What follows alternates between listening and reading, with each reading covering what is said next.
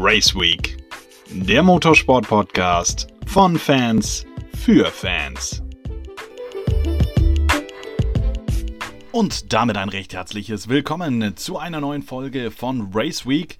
Ich hoffe, ihr hattet ein schönes Wochenende und seid dann jetzt dementsprechend recht gut in die neue Woche gestartet. An dem Wochenende waren jetzt keine drehenden Räder auf den Strecken unterwegs, aber ich habe für euch ein Schmankerl. Denn äh, ich habe ein richtiges Motorsport-Urgestein zu Gast. Die Stimme, die wird den meisten von euch durchaus bekannt vorkommen, denn er moderiert seit bereits 1993, also irgendwo auch fast mein ganzes Leben, den Porsche Carrera Cup Deutschland.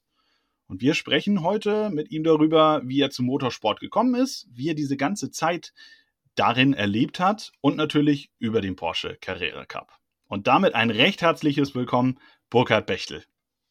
Ja, ganz recht herzlichen Dank. Danke vor allen Dingen auch fürs Urgestein ist besser als ein Nachruf zu hören.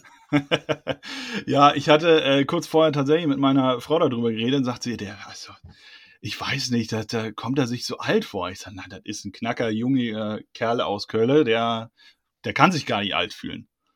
Nee, nee, also alles gut. Ich meine, auf der einen Seite ehrt es mich wirklich, wenn man so ein ganz kleines bisschen Respekt hat davor, was ich in den ja mittlerweile fast 50 Jahren jetzt gemacht habe, ähm, rund um den Motorsport. Auf der anderen Seite, da gebe ich dir jetzt wieder recht, tue ich mich ein bisschen schwer mit diesem Begriff Urgestein oder äh, mit dem Hinweis, sagen wir mal, aufs leicht fortgeschrittene Alter, weil äh, eigentlich fühle ich mich gar nicht so.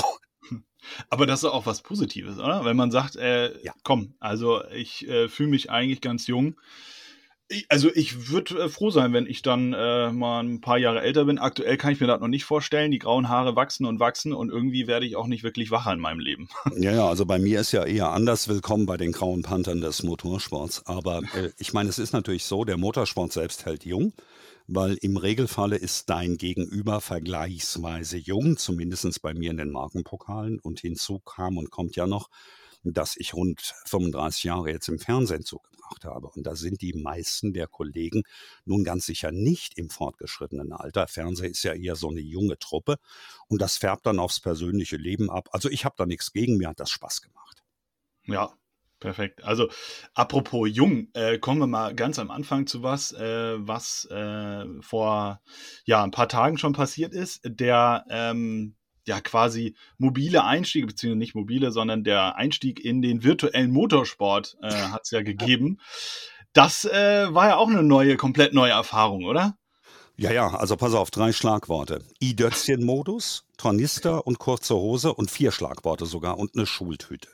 Äh, ja, allen Ernstes. Ich habe Einschulung gehabt in Sachen des virtuellen Rennsports. Ich habe da viele Jahre sehr oberflächlich hingeschaut. Also eigentlich gar nicht.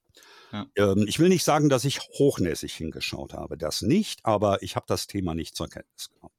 Dann haben sie mich breitgeschlagen nach dem Motto, hör mal, du bist doch so viele Jahre bei Porsche, wir haben eine interne Mitarbeiterserie. Das Ding heißt EM Cup geht's ins vierte Jahr. EM steht übrigens für Entwicklung Motorsport, also im weitestgehenden Sinne für die Weissach-Dependance von Porsche. Ja. Und das ist ja so ein bisschen meine berufliche Heimat gewesen. Habe ich gesagt, nee, nee, nee, machen wir nicht. Geht nicht.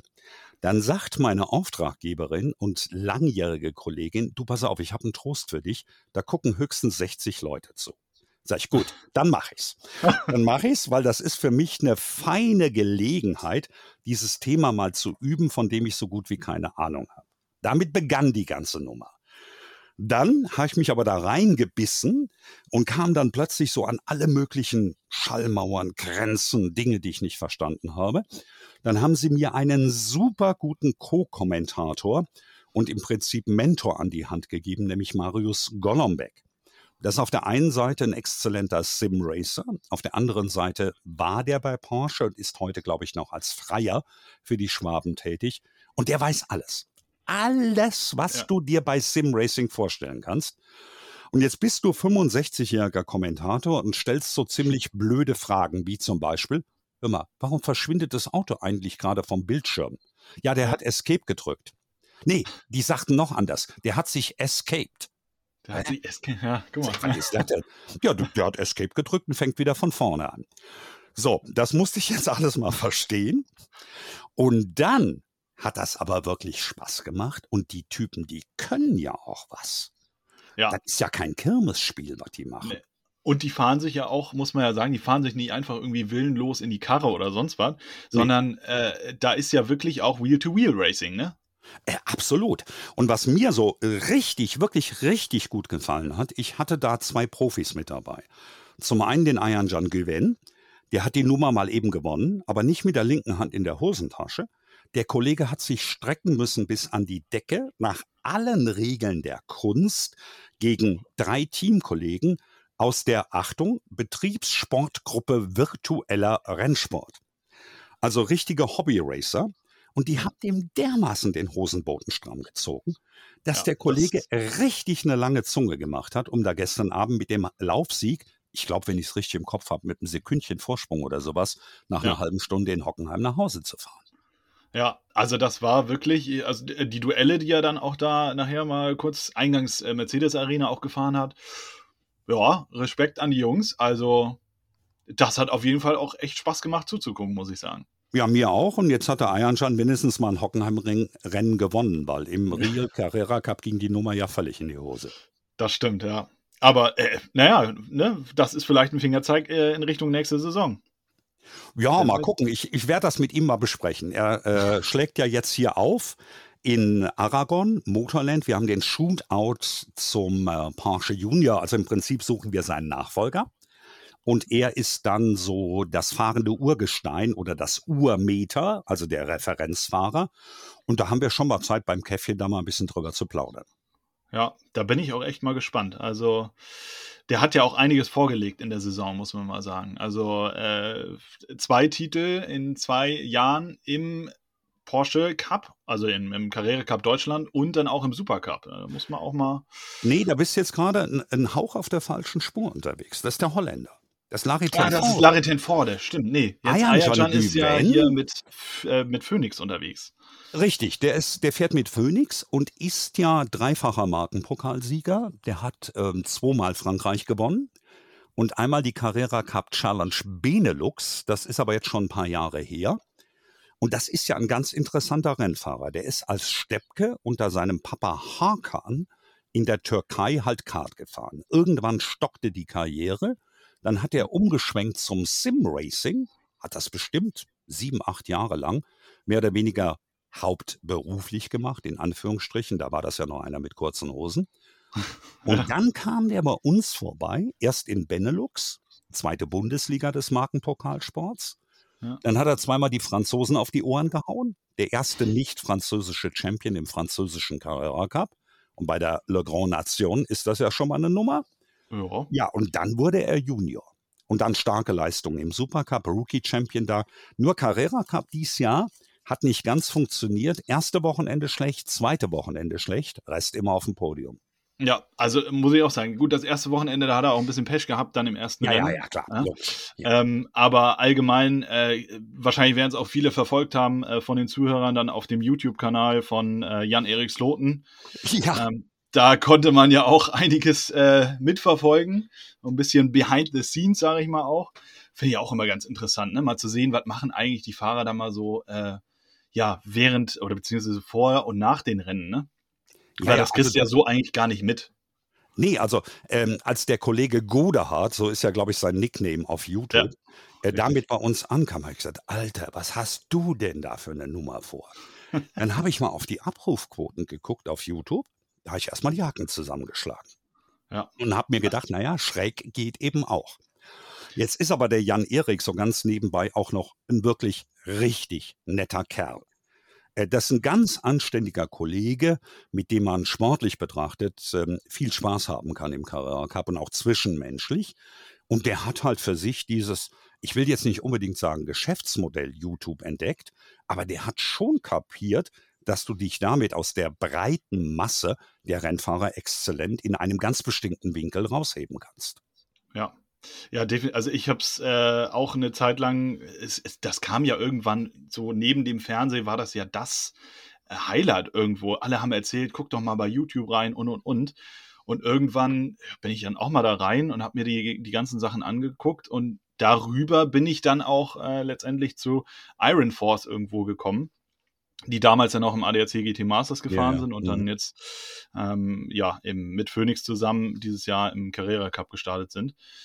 Ähm, aber ja, ich glaube, das ist mittlerweile wie äh, Influencer, obwohl die heißen ja, glaube ich, Content Creator mittlerweile. Ähm. Da, also, das ist ja wirklich ein Hauptberuf. Ne? Also, das ist unfassbar, was Ja, die ja. da machen Ja. müssen. Ne? Klar. Und das ist ja auch für uns als Rennserienbetreiber. Ich meine, uns ist der falsche Begriff, ich bin nur Dienstleister, aber ich bleibe mal eben gerade dabei. Für Ja. uns als Rennserienbetreiber ist äh, mittlerweile diese ganze Social-Media-Präsenz auch mit dem Bewegtbild, also mit der Live-Übertragung, ein ganz wichtiges Thema. Weil auf der einen Seite müssen wir analoges Fernsehen machen, haben da zum Beispiel eben unsere Live-Kisten auf Sport 1 oder die Magazine auf Sport 1 und NTV. Aber Ja. dieses Thema Stream, also das direkte Erreichen der sehr dicht am Sport liegenden Zielgruppe, ist für uns mittlerweile ein ganz, ganz interessantes Thema. Wir verzeichnen steigende Zahlen, können da noch ein bisschen was brauchen und geben uns aber sehr viel Mühe, das wirklich auch weiterhin auszubauen und vor allen Dingen international betrachtet, mit meinen beiden englischen Kollegen, mit Brian Oliver und Dave Richardson, erreichen wir damit natürlich eine Zielgruppe, die würde ich mit der normalen Fernsehantenne im Leben nicht erreichen. Äh, Ja, Guck mal live in der Türkei. ja, Eben und mit Ayhan das, Güven, da geht der Punk ab. Ja, äh, Mhm. die übertragen das ja auch da im Fernsehen, aber Ja. was ich halt auch so äh, empfinde, und ich meine, guck dir das an, ja, wenn ich hier in Hamburg durch die Stadt renne oder äh, sonst irgendwo bin, da hat jeder hat ein Handy mittlerweile, YouTube angemacht, kostet mittlerweile fast, äh, ich kenne mich da in den ganzen Tarifen nicht aus, aber mittlerweile fast noch nicht mal mehr Daten. Ähm, und dann guckst du das eben live, währenddessen du vielleicht von A nach B am Juckel bist mit deinem Zug oder so, ne? Das, Ja, klar, ganz das heißt, genau du so ist das auch nicht mal bei mehr mir. zu Hause sein. Ich tue mich, obwohl ich ja vom richtig analogen Fernsehen komme und das auch mal richtig gelernt habe.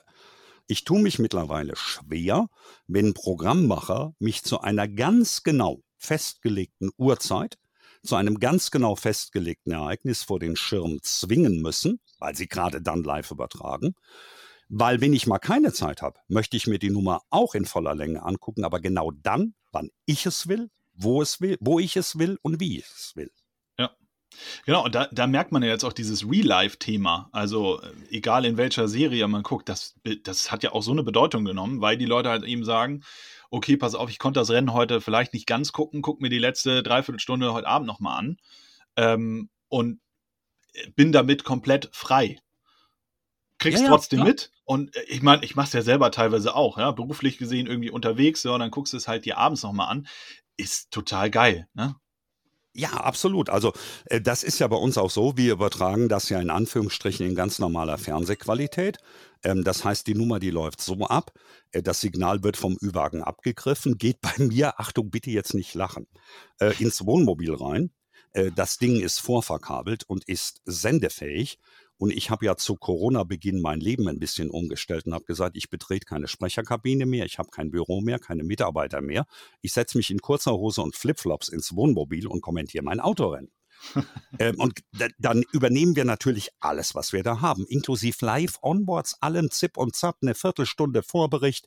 Da gibt's den Kollegen Tobi Schimon, der sich live unten aus der Startaufstellung meldet, der Siegerinterviews macht.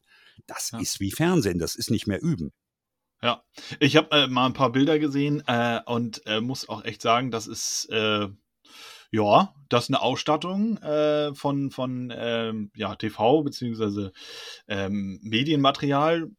Respekt auf jeden Fall, ne? Ja, bei uns stehen Das- sechs Sattelzüge nebeneinander. Ja. Und wenn und du, du, schreist, wahrscheinlich mittendrin. Ja, ja, und wenn du schreist zum Vollzähligkeitsappell, stehen da 70 Leute. Ja, guck mal, das ist ja, also äh, ich finde es faszinierend, was mittlerweile alles äh, geht und du gar nicht mehr vor Ort sein musst. Ich meine, wir unterhalten uns jetzt auch über tausende Kilometer äh, Unterschied. Ich in Hamburg, du in Aragon. Genau. Ähm, ich genieße das wunderschöne Hamburger Schiedwetter und äh, du hast wahrscheinlich da unten äh, doch noch recht gute Sonne, oder? Makellos blauer Himmel im Augenblick, aber Achtung, äh, das ist ja hier so eine Höhe von 450 Metern in etwa. Äh, Das wird abends schon knacke kalt, also ganz kurz vor der Null-Grad-Grenze. Oh ja, okay, gut, das kriege ich hier in Hamburg natürlich nicht hin. Ne? Wir haben immer noch den, den Regen, der dann uns vielleicht maximal auf 3, 4 Grad runterbringt. Also. Nee, nee, also das ist schon okay hier. Also tagsüber ist ganz knapp vor der kurzen Hose und abends Winterjacke. Ja. Ja gut, aber da kann man das Bier dann halt auch abends entspannt rausstellen, ne? Und dann bleibt es kühl. Genau. Kann man, kann man sich den Kühlschrank äh, sparen dann nachts. Ganz genau so ist es. Kölsch bleibt frisch. Ja, genau so. ja, Burkhard, ähm, ja letztendlich, dich kennen viele ja, also jetzt haben sie sich auch viele gehört und ich äh, kenne dich auch. Ich kann mir das auch gar nicht vorstellen, den Porsche Carrera Cup ohne dich, ähm, weil immer wenn man einschaltet, so geht mir das zumindest und ich höre dich, äh, dann fühle ich mich irgendwie daheim und sag, guck mal, der Porsche Carrera Cup und Burkhard äh, Bechtel, das ist eins. Aber mich würde ja mal interessieren, ähm, wie hat bei dir eigentlich alles im Motorsport angefangen? Knapp 50 Jahre her. Ja. Äh, lokaler Motorsportclub, AMC Burbach, da komme ich her. Das ist ähm, das Siegerland. Dreiländereck Hessen, Rheinland-Pfalz und Nordrhein-Westfalen. Der Herr Papa ähm, war Gründungsmitglied oder ist Gründungsmitglied dieses Clubs äh, in der ja, Mitte der 50er Jahre gewesen. Dann hat das logischerweise so ein ganz kleines bisschen abgefärbt. Dann habe ich irgendwann mit 18 gesagt, Autorennen könnte eine geile Nummer sein, das machen wir jetzt mal. Ja. Ähm, habe mich dann in dem Club so ein bisschen engagiert. Das war ähm, Autoslalom, gibt es ja auch heute noch. Ja. Und es waren die sehr feinen Zeiten der Bergmeisterschaften. Ich habe sehr viel Bergrennen gefahren. Äh, Deutsche Bergmeisterschaft, so die Zeiten, grobe Richtung Olaf Mantei, Wolfgang Land, Roland Asch, Hans-Joachim Stuck. Das ja. waren so äh, meine Spezies. Stuck schon mit dem M1, Land mit dem Escort, Asch mit dem Escort, Mannheim mit dem Escort. Ähm, und Burkhard Bechtel mit einem britischen und italienischen Kohlenkasten, nämlich mit einem äh, Mini Cooper, Gruppe 2. Oh, und, aber ähm, immerhin. Und mit einem Auto, das schon im, Pro im äh, Prospekt gerostet hat, nämlich ein Auto Bianchi A112 Abarth. Ich weiß gar nicht, ob du diese Marke noch kennst, die ist längst selig entschlafen. Sagt dir nee, das was? Nee, sagt mir tatsächlich nichts. Nee, da. Das war eine Ita italienische, sagen wir mal, Neuinterpretation des Mini Coopers, also so ein Kleinwagen, ja. Steilheck, Heckklappe. Ähm, den musstest du damals in der kleinsten Klasse im Rennsport fahren, wenn du was gewinnen wolltest, weil der, der hatte die schier unglaubliche Leistung von 70 PS und ähm, war damit eins der überhaupt führenden Gruppe 1B-Fahrzeuge, also Serientourenwagen damals. Ja. Und ähm, sowas musstest du fahren. Da hießen meine Gegner Lothar Blomberg, der später Polo Cup gefahren ist. Es gab einen Jürgen Langkau, es gab einen Ernst Planasch, einen Bernd Schneider, nicht der Bernd Schneider, sondern ein anderer aus dem ja. Siegerland. Und wir haben uns damals die italienischen Kohlenkästen die Berge hochgetrieben. Das war der Beginn. Junge Familie, unfassbar viel Kohle reingesteckt für damalige Verhältnisse. Im Prinzip das Schwarze unter den Fingernägeln gekaut, um Autorennen fahren zu können. Und dann habe ich mir mal einen heiligen Eid geschworen, ich hole mir jede Mark wieder. Heute bin ich übrigens im Plus. Ach, ja, indem ich äh, das, das mal beruflich mache. Ja, es ist halt wirklich, Motorsport ist äh, unfassbar teuer. Ne? Also äh, gut, damals war es das auch, wenn man das in, irgendwo auch in Verhältnis setzen muss.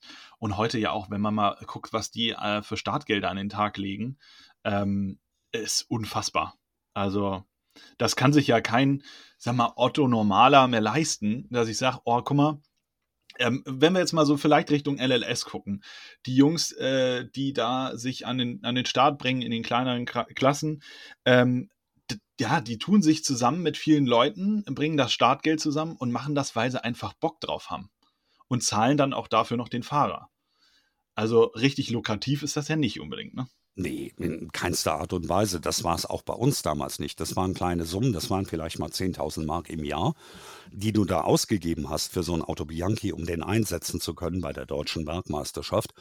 Aber das hat uns natürlich damals als junge Familie äh, schon verdammt wehgetan. Und das ist ja heute ganz genauso. Und deshalb ist mein aller, allergrößter Respekt nach wie vor vor denjenigen, die das wirklich machen mit einem unfassbaren, für sie unfassbaren finanziellen Einsatz. Egal, ob du über eine V-Klasse redest bei der Langstreckenmeisterschaft Nürburgring oder wenn du sagst bei uns Carrera Cup. Das sind zwar viel höhere Summen, aber da sind ja auch 18- oder 19-Jährige am Start Und da kenne ich bei mir in der Meisterschaft zwei, drei Leute, da weiß ich ganz genau, die haben sich jede Mark selbst verdient, nicht durch die eigene Händearbeit, das geht nicht bei einem 18-Jährigen, aber indem sie sich die Partner, die Werbepartner, die Sponsoren alle selber besorgt haben. Da kannst du mal einen Luke Hartog fragen oder kannst mal Laurin Heinrich der Frühzeit fragen, also vor anderthalb, zwei Jahren. Da haben er oder der Herr Papa, du, die kratzen die Kohle zusammen, damit das funktioniert. Also ja. ganz hoher Respekt davor. Ja, und es geht halt auch nur, wenn die Leute wirklich Bock drauf haben. Ne? Also das, das ist auch ja der Punkt. Wenn du merkst, okay, ähm, ich, ich würde es einfach so gesagt, ich würde das mal gerne machen, macht das meiner Meinung nach gar keinen Sinn. Also entweder du gehst da wirklich mit dem äh, Gedanken ran, ich will das wirklich durchziehen und ich will auch was Großes erreichen. Ansonsten äh, finde ich, hast du davon ab, das hat jetzt auch nicht nur was mit Motorsport zu tun, an alles das, wo du rangehst und du willst vielleicht längerfristig was äh, daraus machen, dann musst du dranbleiben und auch Rückschläge mal äh, wegstecken und immer wieder nach vorne gucken und immer wieder aufstehen. Du, da gibt's Meister, da könnte ich dir Geschichten erzählen aus diesen 50 Jahren Motorsport. Da gibt's auf der einen Seite die Beißer, die wirklich sagen, ich gebe nicht auf. Für mich das aller, allergrößte Beispiel ist Nick Tandy. Ähm, okay. Sagt er ja was, unser ehemaliger ja, Porsche-Werksfahrer und aus meiner Sicht betrachtet eben der ehemalige Carrera Cup-Champion.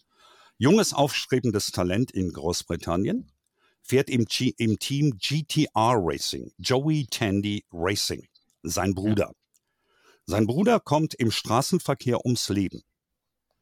Team war finanziell auf Kante genäht und sofort pleite. Nick Tandy, großes Talent in Großbritannien, keine Chance mehr, wird Windschutzscheibenwechsler bei Carglass. Anderthalb Jahre lang kommt zurück, weil er eine Chance kriegt von Franz Konrad in Frankreich äh, deutschen Carrera Cup zu fahren, 2009 in Dijon.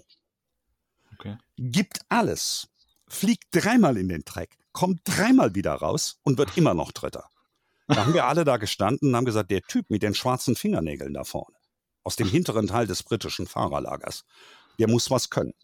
Und dann hat er sich durchgebissen bis eben hin zum Le Mans-Sieger, bis hin zum Sieger ähm, von großen internationalen Rennen, Porsche Werksfahrer, heute groß in den Vereinigten Staaten. Für mich ein Paradebeispiel dazu. Auf der ja. anderen Seite habe ich Typen gesehen, da hat der Papa geglaubt, den legitimen Nachfolger von Michael Schumacher gezeugt zu haben. Und der Sohnemann hat alles dran gesetzt, um die Millionen zu verbrennen. Ergebnis? Sinnlos. Ja. Was glaubst du, was ich Leute hab kommen und gehen sehen? Das glaube ich. Also äh, in, in diesen Jahren, äh, da wird man einige große, ich meine, guck mal, äh, da war, wie du schon gerade sagst, ähm, Wolfgang Land dabei, Olaf Mantei, jüngst Timo Bernhard. Also auch ein, ein Name, der sich, äh, ja, also der, der sich wirklich einen Namen gemacht hat in der Szene. Ähm, Kevin Estre auch. Ja. ja? Also ich glaube, äh, du hast die alle gehabt. Also äh, die drei Erstgenannten von dir gerade. Paradebeispiele für das zielgerichtete Durchziehen einer Karriere. Vorne anfangend. Wolfgang Land. Mein alter Spezi, wir waren 18 und Anfang 20 und fuhren Autoslalom im Siegerland. Der Wolfgang und ich kommen ja aus der gleichen Ecke. Ich ja. komme aus dem Siegerland, er kommt aus den dunklen Wäldern des Westerwaldes. Rund um Betzdorf, Oberalzen City. Ja, ja. Niederdreisbach heißt der idyllische Ort mit, ich denke mal 386 Einwohnern. So, ähm, gelernter Dreher. Ja, ähm, da fängt es ja schon an, ne? Ja, BMW fit gemacht, hat das Volk aufs Maul gehauen, nach allen Regeln der Kunst. Äh, dann immer weiter, äh, Polo Cup, äh, 944 Turbo, zweimal Champion Carrera Cup. Dann alles, was du ja heute kennst, also als Audi-Team, äh, Meisterteam im GT Masters. Und dieser Typ ist so clever. Und da gebrauche ich den Begriff Bauernschleue in äh, aller Hocheinschätzung übrigens, der hat selbst den Amerikanern in der IMSA beigebracht, damals mit der Tanknummer bei den 24 Stunden von Daytona, wie Stimmt. Motorsport funktioniert. Ja. Der kann ungefähr 100 Worte Englisch, aber wie er die dran kriegt, das wusste er ganz genau. Oder Olaf Mantei, Baggerfahrer aus der Eifel oder aus Bonn ja. hat ein Imperium geschaffen da oben, das heute die rennfahrende Dependance von Porsche ist. Ja. Timo Bernhard, ja. er kam mit kurzer Hose zu uns als 17-Jähriger, in die Porsche Nachwuchssichtung. Vom damaligen Chef Helmut Greiner wurde der dann gefragt, ähm, willst du jetzt mal Reisekostenabrechnung machen? Wie viel Sprit hast du denn verfahren? Herr Greiner, Sie müssen entschuldigen, ich habe noch nicht mal einen Führerschein. Ja, ja, ja er ist mit, mit 17 Jahren ist der äh, sein Carrera Cup Rennen gefahren.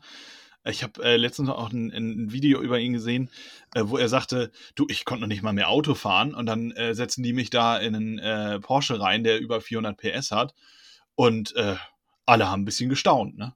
Und ja, ich meine, Standardspruch von ihm damals. Einfach auch klasse Rennen. Also ja, was der kann damals. und wie der das Auto auch versteht, umzusetzen und äh, auch, er kann ja den Ingenieuren ganz genau sagen, okay, pass auf, das ist das Problem und eventuell können wir es so lösen. Äh, definitiv, unfassbar. definitiv heute einer der besten.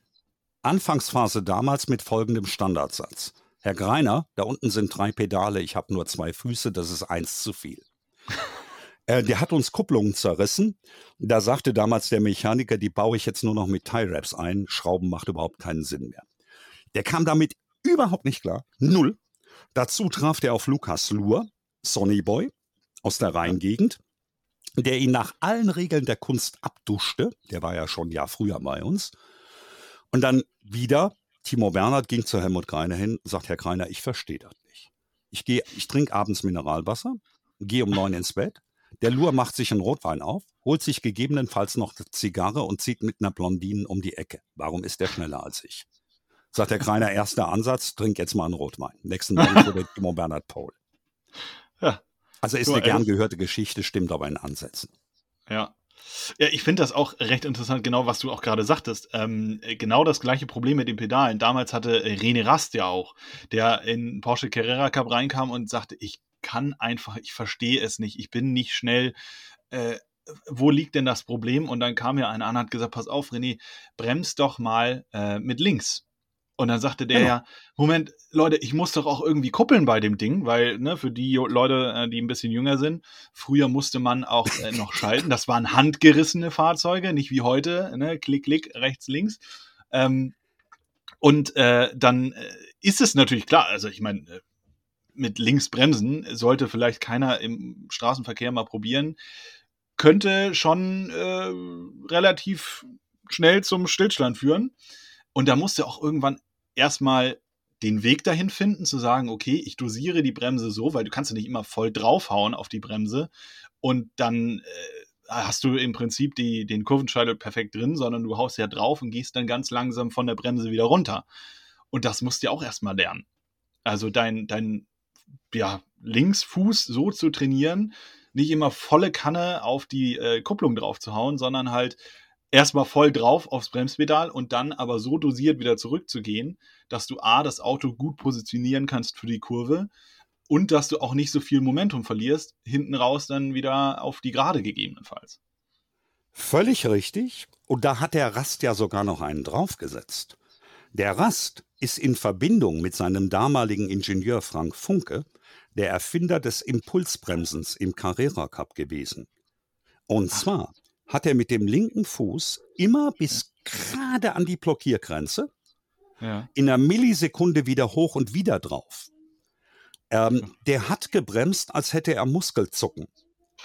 Da kamen die lange Zeit nicht hinter. Und irgendwann hatte ich für einen Werbefilm mal die Idee, ich mache mal eine Fußkamera in Elva rein. Weil ja. ich hatte damals noch die blauäugige Vorstellung, da tanzt einer auf den Pedalen rum wie Walter Röhrl. Ja, also ja. kennst das ja, ne? Tanz auf dem Pedal, der Film ja. von Helmut Daimel. Ja. Und da kommt der Funke an und sagt, die machst du sofort wieder raus. Ich sage, um was geht's hier? Ey, Alter, ja. das guckst du bitte nicht, was der da unten macht. Dann hatte sich das mittlerweile aber rumgesprochen und dann durfte ich es irgendwann mal machen. Und das war lange Zeit ein Riesenvorteil von René Rast, weil die komplette restliche Truppe kam dem nicht auf die Spur, was der da unten überhaupt anrichtet. Und dadurch war der so schnell. Ja. Ja, es ist ja wirklich, also äh, ich finde es auch, es gibt noch ein paar Bilder von, äh, von der Kamera unten, äh, wie der halt wirklich das äh, kuppelt, dann ja mit dem linken Fuß rauf auf die Bremse, dann wieder langsam dosiert, aber gleichzeitig schon wieder auf die Kupplung geht mit dem Fußballen, um den nächsten Gang reinzureißen. Also, pff, das ist wirklich Tanzen. Also, Ja, eh, ein ganz abgezockter Typ, fällt mir gerade ein, Oschersleben, haben wir damals das erste Mal überhaupt mit einer Helmkamera gearbeitet. Waren Ja. wir unfassbar stolz. Die gleich, kleinste und leichteste Helmkamera der Welt. Die wog 18 Gramm. Die habe ich im Carrera Cup eingesetzt und habe ihm die ans Visier genagelt. Ja. Jetzt hatte die aber ein Akkuproblem. Die Kiste hielt nur 15 Minuten, ein Rennen dauert aber 30. Ja. Habe gesagt, René, du musst unbedingt erst nach der Einführungsrunde die Kamera einschalten. Der Schalter hatte ungefähr einen Durchmesser von einem Millimeter. Der Typ hat mal völlig abgezockt auf den letzten Metern der Einführungsrunde, blind den Knopf gedrückt, hat im Spiegel geguckt, ob die rote LED blinkt, also Record, Ja. und hat dann gesagt, hinterher nach dem Rennen, Burkhard, ich habe das alles wunschgemäß mal eben umgesetzt. Ganz coole. Socke, der Typ. Ja, also äh, das finde ich sowieso auch erstaunlich teilweise, wie die Jungs dann äh, noch vorm äh, Start, ja, dann äh, nochmal beim Interview antanzen, sitzen im Auto schon drin. Ich meine, die Konzentration musst du ja auch erstmal haben. Und dann gehst du auf die Einführungsrunde, gegebenenfalls, je nachdem, wo du fährst, ist die jetzt auch nicht so sonderlich lang. Und dann hast du genau eine Minute 30 Zeit, um dich so in den Tunnel zu bringen für dieses Rennen. Und äh, da muss ich wirklich sagen, diese Lockerheit vorher zu haben, zu sagen, ja, du, ne, pff, Rennen ist lang, 30 Minuten und ähm, naja, also Pedal to the Metal, ne? Ja, ja. Das, äh, ich finde es äh, absoluter Respekt dazu an die äh, Jungs da unten, wenn sie dann da äh, um die, äh, ja, um den Kurs heizen. Also klar, ne, sie machen es natürlich auch schon irgendwo dann teils länger, aber nichtsdestotrotz äh, finde ich das immer wieder atemberaubend. Also Ja. Absolut d'accord. D'accord. Ja. Ja. Du hast es ja eben auch mal gesagt, du bist äh, schon ja, echt super lange im ähm, ja, im Motorsport tätig. Im September hattest du dann ein 500. Rennen für äh, Porsche gemacht. Aber was treibt dich denn da eigentlich immer wieder an, zu sagen, Jahr für Jahr, ich mache das immer wieder weiter? Ähm, ich habe dazu einen eigenen Spruch und einen von meinem Vater. Ähm, der eigene Spruch ist, Carrera Cup fahren ist wie Speerwerfen. Das Stück Holz ist für jeden gleich. Ich weiß, dass Ja, das das heute kein. Holz mehr ist beim Speerwerfen. äh, mein Vater, der liebend gerne Carrera Cup Rennen guckt, der sagt, euer Rennsport, der ist sehr einfach und den verstehe ich. Da fahren 30 los und der Erste hat gewonnen. Ja. Um alles andere muss ich mich nicht kümmern. Balance of Performance, unterschiedliche Reifen und was weiß ich alles. Ja. Ähm, diese beiden Sprüche brechen ein, eigentlich das runter, was mich an dem Cup fasziniert. Es ist eine ehrliche Form, eine faire Form des Motorsports, Mhm. aber auf hohem Niveau. Was ähm, Herbert Linge und damals im Übrigen auch Jost Capito, der heutige Williams-Mann, was die damals gegründet haben bei Porsche 1990 mit dem äh, Carrera Cup, das war mal, naja, ich will nicht sagen eine Altherrenmannschaft, aber du hattest schon graue Haare und Bauchansatz. Das stimmt. Daraus- also wenn ich mir die ersten Ansätze angucke, ne, wir, wir reden jetzt mal hier von, von wirklich den Leuten, die wir eben schon gesagt hatten, also Olaf Mantai, Wolfgang Land, das waren ja keine jungen Hüpfer, sag ich mal in Anführungszeichen, wie heute. Nee, da stand auf jeden Fall bei den, äh, bei den Leuten, die um den Titel fuhren, stand im Regelfalle schon eine 3 im Lebensalter vorneweg. Und das hat sich ja Mitte der 90er Jahre, so ab 97 in etwa, sehr krass gewandelt. Da kam das UPS Porsche Junior Team. Wir machen ja jetzt seit 25 Jahren Nachwuchsförderung im Carrera Cup in Deutschland. Der Dirk Müller hat vor genau 25 Jahren seinen Titel geholt. Ja. Und kurz davor, so mit den Menschen so rund um Bernd Mailänder in etwa, äh, da begann die Palastrevolution, das Sägen am Stuhl der Alten. Äh, da kam dann Jugend forscht, die Krabbelgruppe des Motorsports. Und da begann der Carrera-Kampf für meine Begriffe die Nachwuchsschule der Nation zu werden. Das heißt Sport mit einheitlichen Sportgeräten, aber auf einem vernünftigen und hohen Niveau. Und das hat der Cup bis heute ja Stück für Stück immer weiter ausgebaut. Und das ist etwas, was mich fasziniert und deshalb bleibe ich dabei. Ja, das stimmt. Das ist echt ein, ein guter Ansatz. Finde ich auch immer wieder, wenn man das äh, sieht. Das sind ja alles baugleiche Autos und da kommt es halt wirklich eben auf den Fahrer an.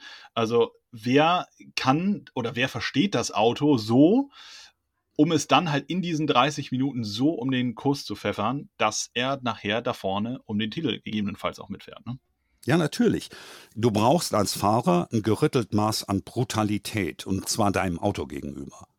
Ja. Ähm, Gnade gilt nicht. Also volles Rohr über die Curbs, springen lassen, ist bei dem neuen nicht mehr ganz so krass, äh, war aber bei den älteren Modellen so, äh, gehört absolut dazu. Du quetschst dieses Ding so aus, dieses Dienstgerät, bis wirklich in den letzten Winkel rein, brauchst aber dann dazu, und da muss ich jetzt ein bisschen deine Aussage von vorhin relativieren, äh, du brauchst schon ein, ein Team und einen Ingenieur, die auf ihrem Fachgebiet genau das Gleiche machen. Also die wirklich bleib mal beim Stichwort Reifendruck, die ja. bis auf, sagen wir mal, 500 bis ein Zehntel Bar genau diesen Zielreifendruck treffen. Ja. Würden die das nicht machen und dich dabei also unterstützen bei deiner möglichen Siegfahrt, dann wärst du chancenlos. Also diese Kombination muss stimmen von einem sehr professionell auftretenden Team mit einem extrem guten Ingenieur und dann jemand, der halt Knallgas gibt. Ja. Ich habe da so ein bisschen die Szene im Kopf. Da habe ich auch auf dem Sofa gesessen. Ich habe gelacht äh, bei deiner Aussage damals im Stream. Ähm, Christopher Zöchling in Spa. Mhm. Der da oben mit allen vier Rädern äh, Ausgang ähm, Rouge rein Richtung Radion, also mhm. wie der abgehoben ist. Ich habe es auch gefeiert, weil ich einfach dachte, guck dir das an. Genau so muss Motorsport sein. Also wirklich aufs Allerfeinste hebelt das Auto sich da aus, und da reden wir jetzt von keinem Formel-1-Auto, das äh, übermäßig viel Abtrieb hat. Der Porsche hat auch ordentlich viel Abtrieb. Ich glaube, dass sogar der neue, gerne, korrigiere mich da gerne, der neue ein bisschen mehr äh, Aerodynamik an den Tag legt als das alte Modell noch. Ganz klar, ja.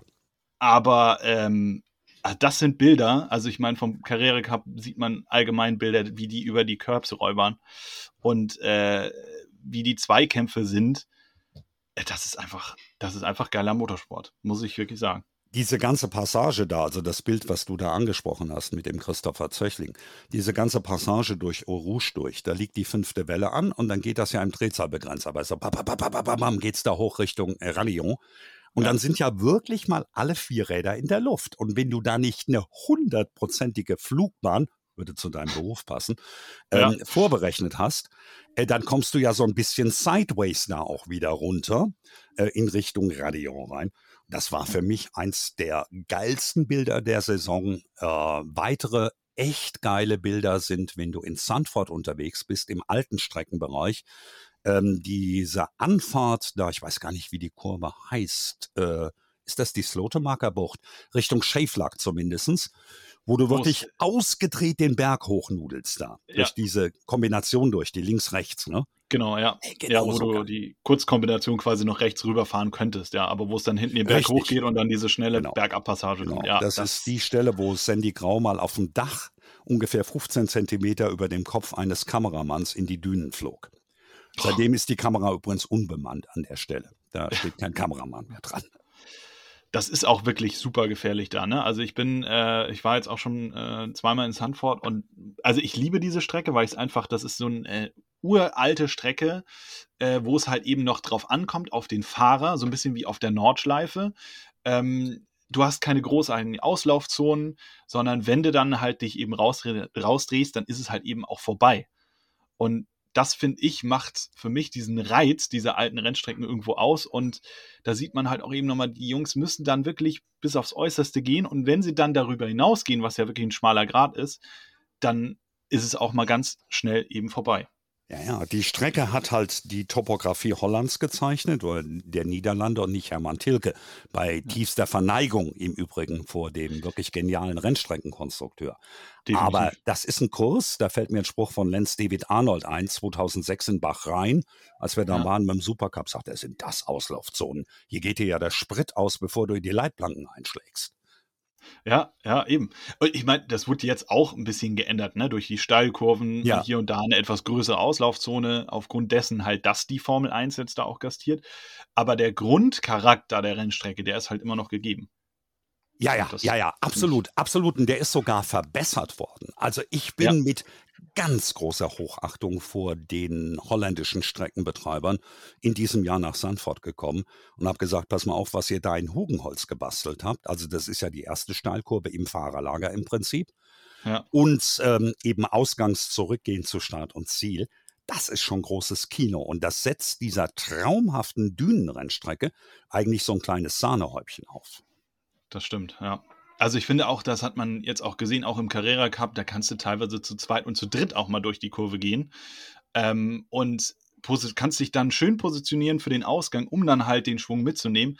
Klar, danach ist es ein bisschen schwierig in der Sektion äh, dann zu überholen, aber nichtsdestotrotz, das waren geile Bilder. Ja, also, tolle Rennstrecke. Äh, ja. Und äh, vielleicht magst du dich noch erinnern an den äh, 360 von äh, Jaap van Lachen. Oh. Ähm, bei der Einfahrt in die Steilkurve hinein war eins ja. der geilsten Bilder des Jahres. Da dreht der Typ sich mal eben volles Rohr aufgrund eines eigenen Fehlers, schaltet zweimal runter und kachelt volles Rohr weiter. Geile Nummer. Ja. ja. Aber das kannst du halt auch nur mit ja, äh, Rennwagen machen, die das auch abkönnen, ne? Das kannst du halt auch nicht mit jedem machen. Ich sag mal, hier äh, gab es ja dann auch die Formel 1, äh, die dann da gefahren ist. Vettel hat sich gedreht. So, ähm, einmal voll in die Eisen, ist danach rein, weil er sagt einfach, der Reifen funktioniert nicht mehr. Da hast du dann so einen Flatspot drauf, dass dann das ganze Auto irgendwo ein bisschen unrund fährt und dann, ja, ist dein Rennen im Prinzip auch vorbei. Aber im Carrera Cup, da kannst du halt eben nochmal richtig Kette geben. Genau so ist es. You need to have big balls. Das ist nicht alles dann unbedingt mehr hundertprozentig perfekt, aber ja. aufgegeben wird nicht. Weitermachen. Richtig, ja. Ah, ich finde es einfach, ja. Also, wie gesagt, der, das ist äh, echter Motorsport zum Anfassen auch noch, wenn du dann äh, auch in die, in die Boxengassen reingehst. Äh, die Jungs sind alle so aufgeschlossen und ja, es ist einfach eine, eine super große Familie, muss ich sagen. Bringt immer wieder Spaß. Absolut, absolut. Das ist auch der Grund dafür, warum ich mich freue, am Donnerstag auf die Arbeit zu gehen, wie man, glaube ich, im Ruhrgebiet sagen würde. ja, stimmt. Ja. Da wird nämlich Arbeit zur Freude. Ja, das glaube ich dir. Also da äh, kann, kann, nicht unbedingt jeder von sich behaupten, äh, mit Freude zur Arbeit zu gehen. Aber äh, dann hast du, glaube ich, auch alles richtig gemacht, oder? Ich habe zumindest nicht allzu viel verkehrt gemacht. Ähm, rund um die Porsche Markenpokale.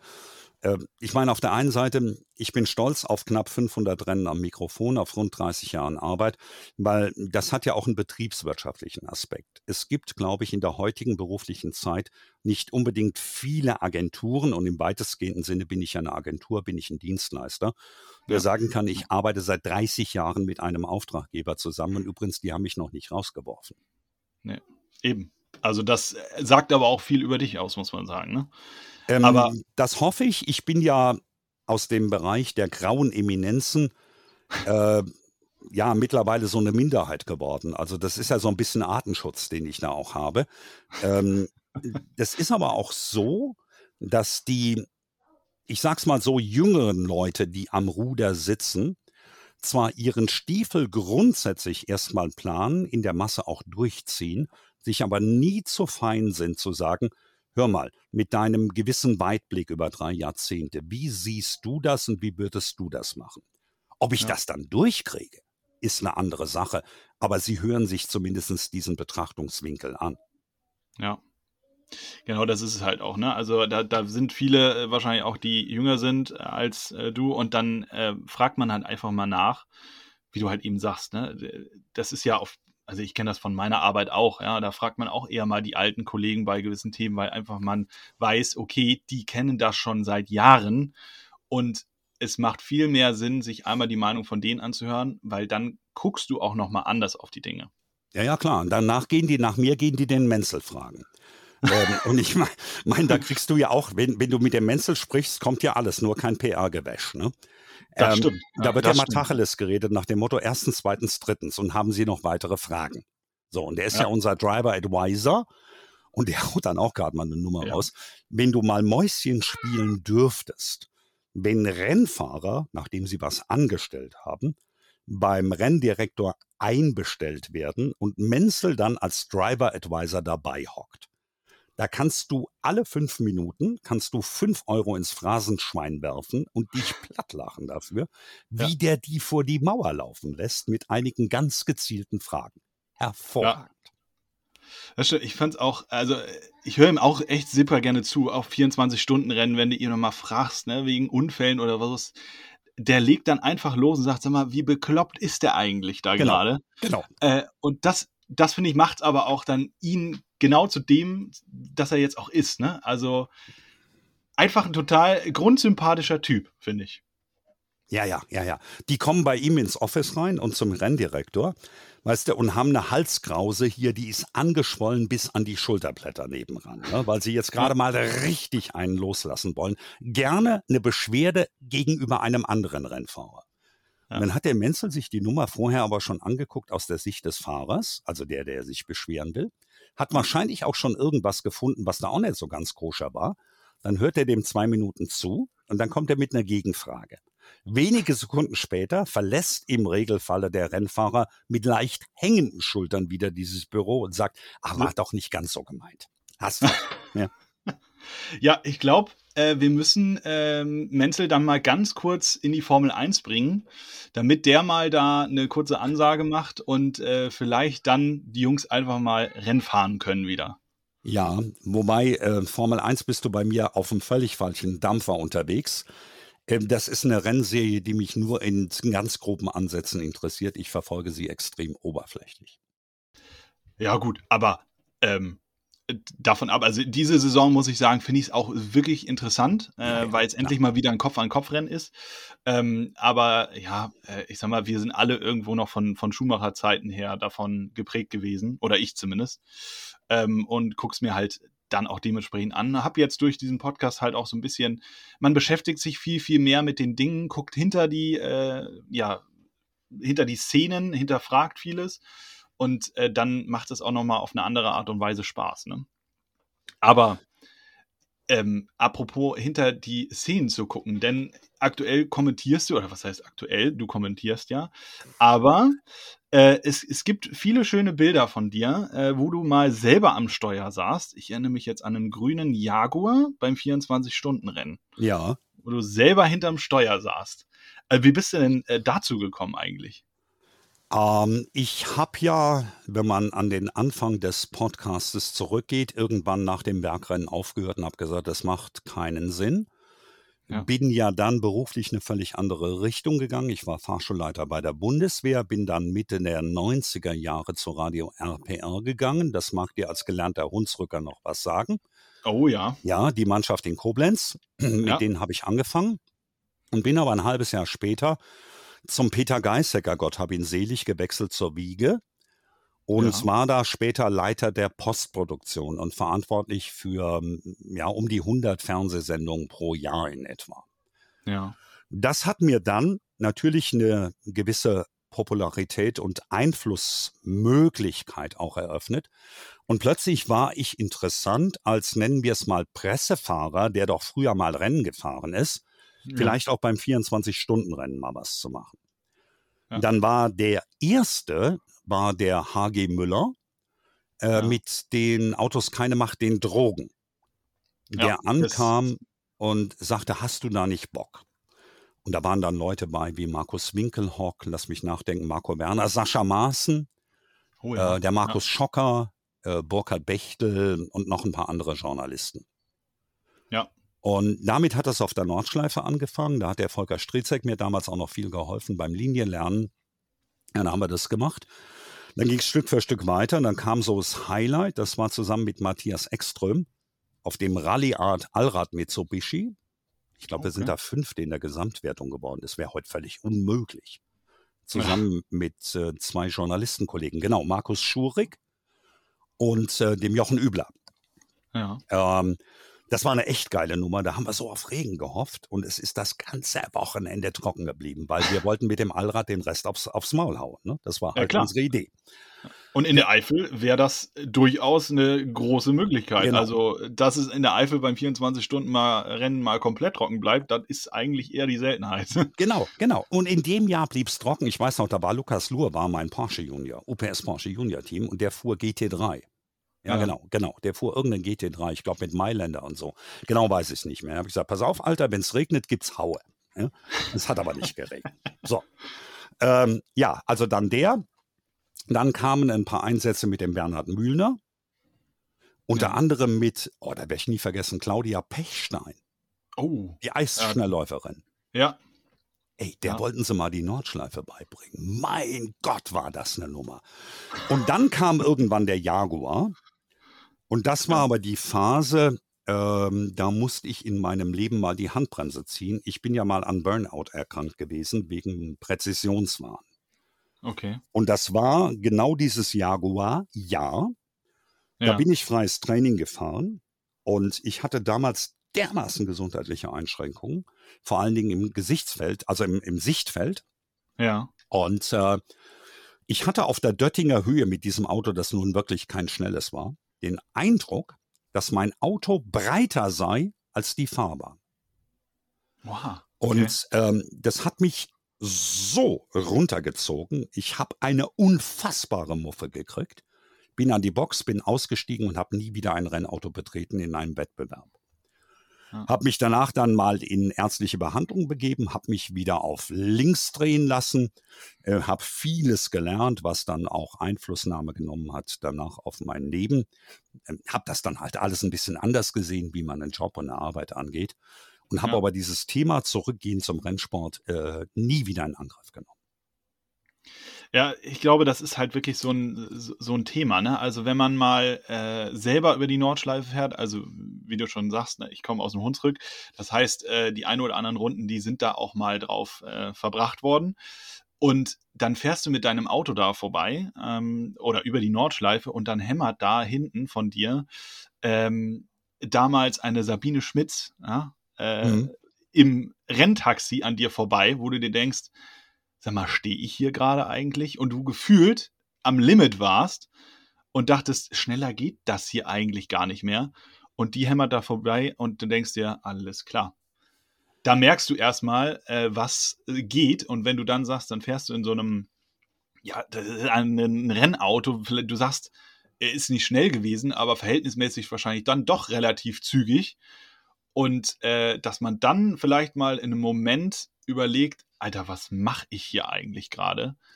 Äh, kann ich mir schon gut vorstellen, dass man dann mal ganz kurz überlegt. Das ja, ja also ganz schnell nach hinten gehen. Salopp ausgedrückt maßgenau der Spruch, was mache ich hier gerade? In Wahrheit hatte sich aber dahinter ganz anderes eben verborgen. Ähm, das ist ja auch kein Geheimnis. Das wissen viele meiner Kollegen aus meinem Umfeld, weil ich eben genau kein Geheimnis draus mache. Ähm, das war diese psychosomatisch bedingte Lebenskrise. Und da habe ich dann aus diesem saloppen Spruch dann wirklich eine Lebensweisheit gemacht und habe gesagt, was mache ich hier gerade? Ich weiß eins ganz genau, ich mache das nie wieder. Ne? Ja. Obwohl ich ein paar hundert Runden auf der Nordschleife gefahren habe und vor allen Dingen damals mit diesem Mitsubishi-Jahr äh, da waren wir auch echt gut unterwegs für eine Mannschaft aus einem damaligen ganz jungen Rennfahrer Matthias Ekström, der aus dem schwedischen äh, Supertourenwagen Cup kam und wir drei als Journalisten. Wir haben uns da schon gut geschlagen. Das könntest du aber heute nicht mehr machen mit dieser Armada von 40 GT3-Fahrzeugen. Äh, das wär, würde ja heute ein Gemetzel geben auf der Rennstrecke, wenn wir da noch rumtoben würden. Wir waren relativ ordentlich unterwegs. Das hat von den, von den Rundenzeiten her hat das immer gepasst. Wir waren nicht die Allerschnellsten, aber wir waren sehr konstant, kamen dadurch, weil wir keinen Blödsinn angestellt haben, bis eben unter die Top Ten ganz easy und ganz locker. Aber das würdest du ja heute nicht mehr hinkriegen. Keine Chance. Hm. Nee, das stimmt. Also wir gehören auch, auch nicht mehr dahin heute. Nee, das stimmt, aber wenn man mal überlegt, früher, ja, äh, ich äh, habe da noch die, die Bilder im Kopf, damals ist sogar noch ein äh, Opel ähm, aus der DTM, der Audi TT ähm, von Abt, die sind ja damals auch beim 24-Stunden-Rennen äh, mitgefahren. Das, mhm. das könnt, stell dir mal vor, die Class One-Ära-Autos wären heute mal auf der Nordschleife unterwegs. Das, das geht ja auch gar nicht mehr. Wie willst du das machen? Nee, das war damals die ganz wilde Phase. Du hast jetzt die eine Seite angesprochen, ich sag die andere. Äh, unvergessen äh, der Citroën äh, Break als Taxi oder der VW-Bus von Hans-Martin Dose. Oh, ja. ähm, der, mein ehemaliger Chef Peter Geisecker hatte ja mal den Wahlspruch, alles was vier Räder hat, kann bei mir fahren. ähm, das hat dem Rennen damals gut getan, weil er hat das Rennen übernommen, als es völlig am Boden lag. Weil das ein Golf. Diesel zum Gesamtsieg fährt, kann es auch nicht sein für die 24 Stunden. Aber auch die Phase, die Geißecker-Phase, ist jetzt heute ja überholt. Das ist heute ein hochklassiger sportlicher Wettbewerb und das ist auch gut so, wie ich finde. Ja, definitiv. Also das Wetter spielt halt in der Eifel immer eine große Rolle. Du als Kölner, du äh, kennst das natürlich dann auch. Ähm, und finde, macht aber auch irgendwo dieses ja, Besondere aus bei den 24 Stunden auf dem Nürburgring. Also, ich habe da schon alles erlebt. Irgendwie äh, Schnee, Hagel, äh, teilweise Temperaturen im Mai an 0 Grad. Äh, und das, finde ich, macht aber auch irgendwo dann das Rennen da oben aus. Ne? Ich habe da oben, ja, ja, Nebel, Nebelrennen ja, zum Ne Beispiel. Nebel, ja. Ey, Affengeil, ich bin das Rennen gefahren, als Walter Röhrl ähm, da im Nebel diese unfassbaren Runden gedreht hat. Da bist du rumgefahren, da hast du die Hand vor Augen nicht gesehen. Ich werde nie vergessen, wie ähm, auf der Hohen Acht oben, da kommt ja links die Steilstrecke hoch. Und ähm, Ja. der Ian Can, der war in, ein britischer äh, ähm, BTCC-Fahrer. Der fuhr Nordschleifenpremiere, der war vor mir in einem Opel Vectra aus der britischen Tourenwagenmeisterschaft und der hat sich an den Curbs orientiert. Und damals waren oben die Curbs da an der Stelle ein bisschen unterbrochen. Da ist der links abgebogen in die Steilstrecke rein, Richtung Tor, weil er gedacht hat, da geht's weiter. Ja. Und der Walter Röhrl, der hat die Hand aufgelegt und ist da durchgekachelt. Ja. Äh, Und da kommen wir wieder zum bekannten Spruch, äh, den du auch schon sagst, da musst du halt auch eben mal Eier haben, ne? Äh, In so einer Situation zu sagen, okay, ich vertraue hier dem, was ich weiß, und ab geht die Luzi. Also, Ja, ich finde das äh, auch, auch heute noch, ähm, wenn ich sehe, Kevin Estre, wie der teilweise über diese Nordschleife pfeffert, äh, meinen allerhöchsten Respekt. Oder auch, ja, äh, äh, wie, wie René Rast äh, sich vor ein paar Jahren auf der Döttinger Höhe drei Leute nebeneinander und Rast geht auf der Wiese vorbei.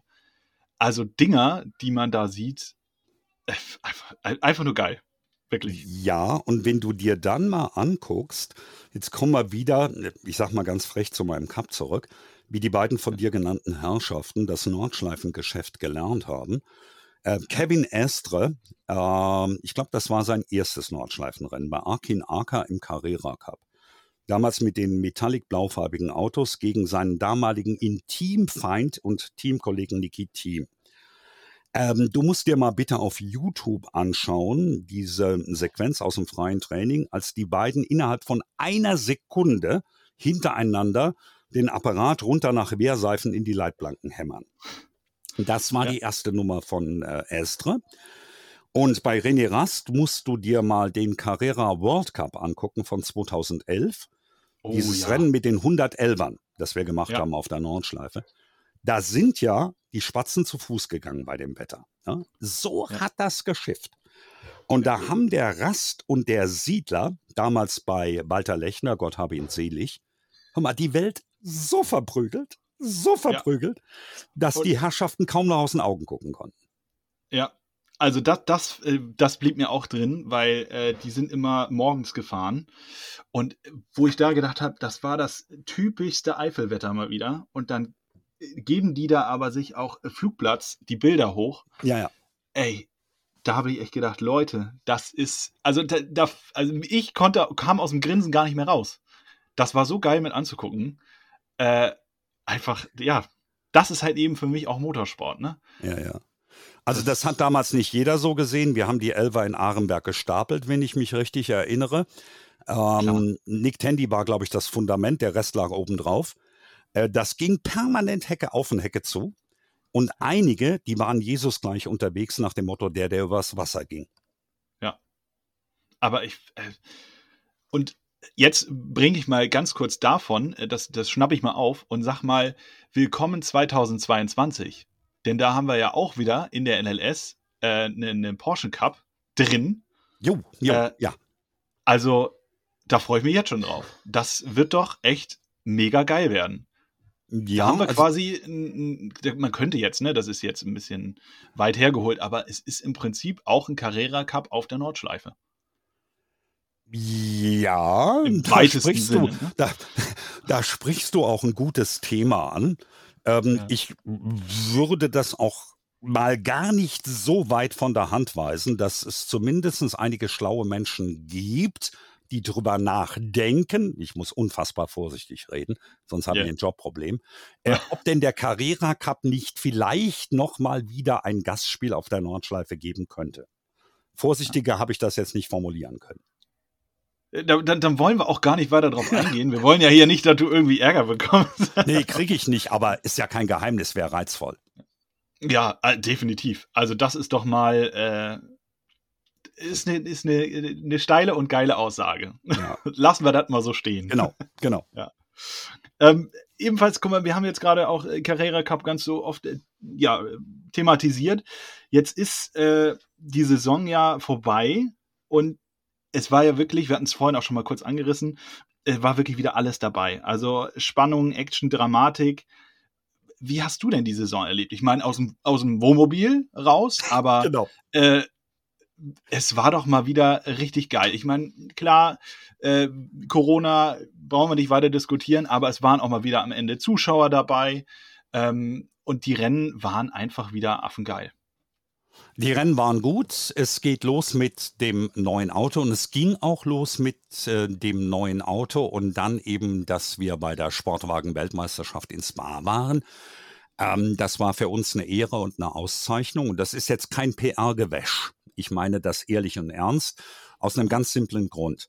Unsere Kutscher hatten die Gelegenheit, vor möglichen zukünftigen Teamchefs mal ganz kurz ähm, einen Leistungsbeweis abzuliefern, also die Visitenkarte ins GT-Fahrerlager zu schmeißen. Ja? ja. So drücke ich mich mal aus. Das war der erste Punkt.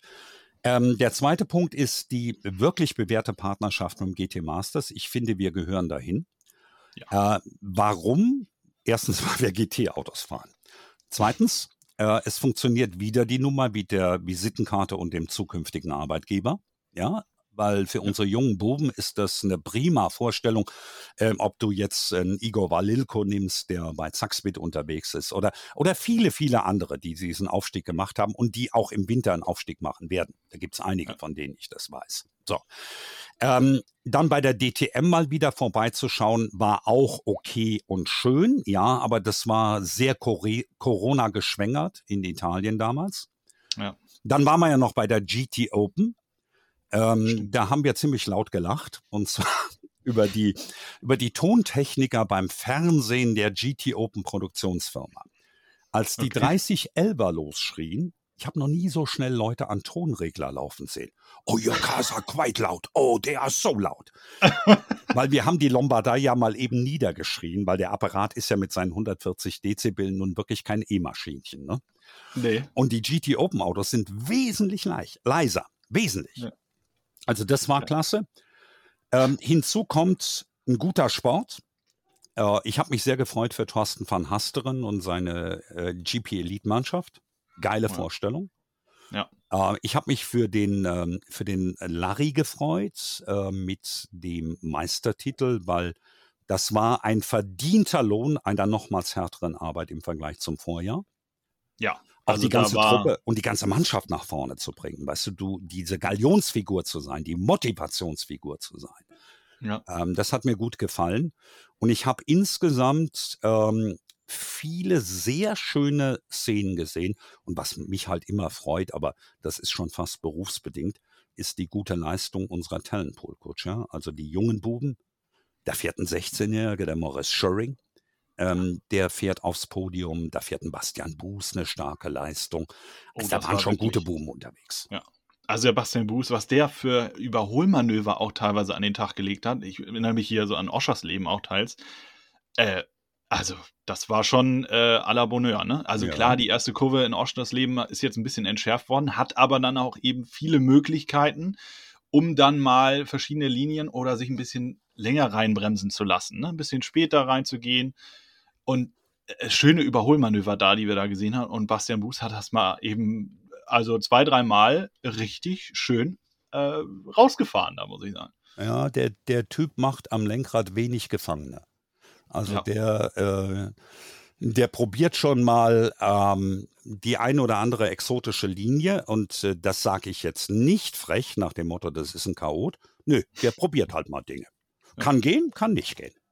Genau, und äh, ja. dann ist es halt eben auch so, äh, dass der eine oder andere Fahrer von dieser Linienwahl dann auch äh, überrascht war und sich dachte, ach, wo kommt der denn jetzt auf einmal ja, her? Ja, genau. Da rechne ich gar nicht mit. Ne? Und dann haben die sich mal ganz kurz äh, angelehnt, mal kurz Tag gesagt und dann äh, ging die Fahrt weiter. Also das fand ich einfach atemberaubend. Also Äh, super Typ. Ich fand es wirklich, die Überholmanöver, ähm, wirklich, wirklich, wirklich eine der geilsten. Ja, ja und war halt auch eine ne, ne gute Nummer für sein Allied-Team, also für den Jan Kasperlik. Das ist ja niemand, der seit äh, zehn Jahren bei uns ist, sondern das ist ja ein Team, das eher neuer ist im Carrera Cup. Und das ja. ist auch für den Carrera Cup gut. Ich will da nicht gegen etablierte Teams reden, aber wenn das Establishment ein bisschen Konkurrenz bekommt, das ist für die Außenwirkung gut und für die sportliche Competition. Ja, definitiv.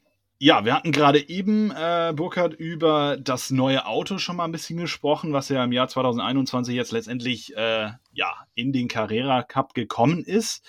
Ähm, da hat man ja im Vorhinein schon mal ein bisschen was gelesen. Unterschied war primär natürlich auch sichtbar, also die deutlich breitere Frontpartie, der Heckflügel, der aufgehangen ist. Aber was hat sich denn sonst eigentlich noch so an diesem Auto geändert, was man nicht offensichtlich sieht? Das ist ein rollendes iPhone. Was mich wirklich am meisten begeistert, ist, äh, wie man dieses Auto programmieren kann.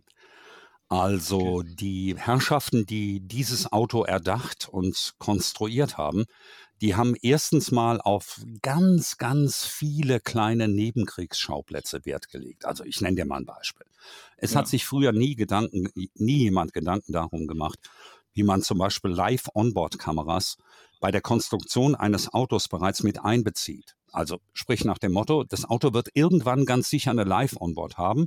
Äh, die brauchen Akku, die brauchen eine Sendestation, die braucht Aufnahmen für die Objektive. Ja. Das ist jetzt ein ganz kleines Beispiel. Genau das hat das Auto schon. Das ist nicht das Kriegsentscheidende, aber äh, so ein Beispiel.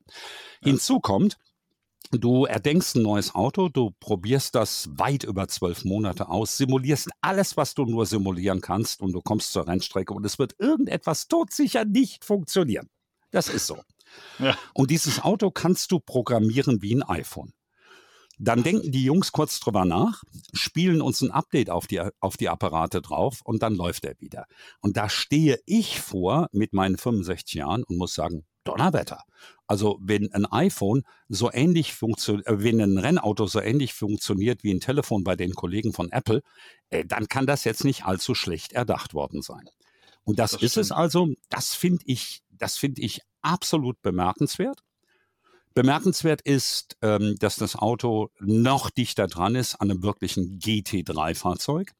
Bemerkenswert ist aber auch, dass das Auto eine etwas andere Fahrweise erfordert also die Brutalität, die du bei den äh, Vorgängermodellen an den Tag gelegt hast, die ist hier nicht unbedingt zielführend. Das heißt, ähm, der brutale Weg ist nicht immer unbedingt der schnellste. Ich glaube, das ist wirklich dann auch was, was die Fahrer ähm, anfangs der Saison auch immer mal wieder bei gewissen Interviews auch gesagt haben.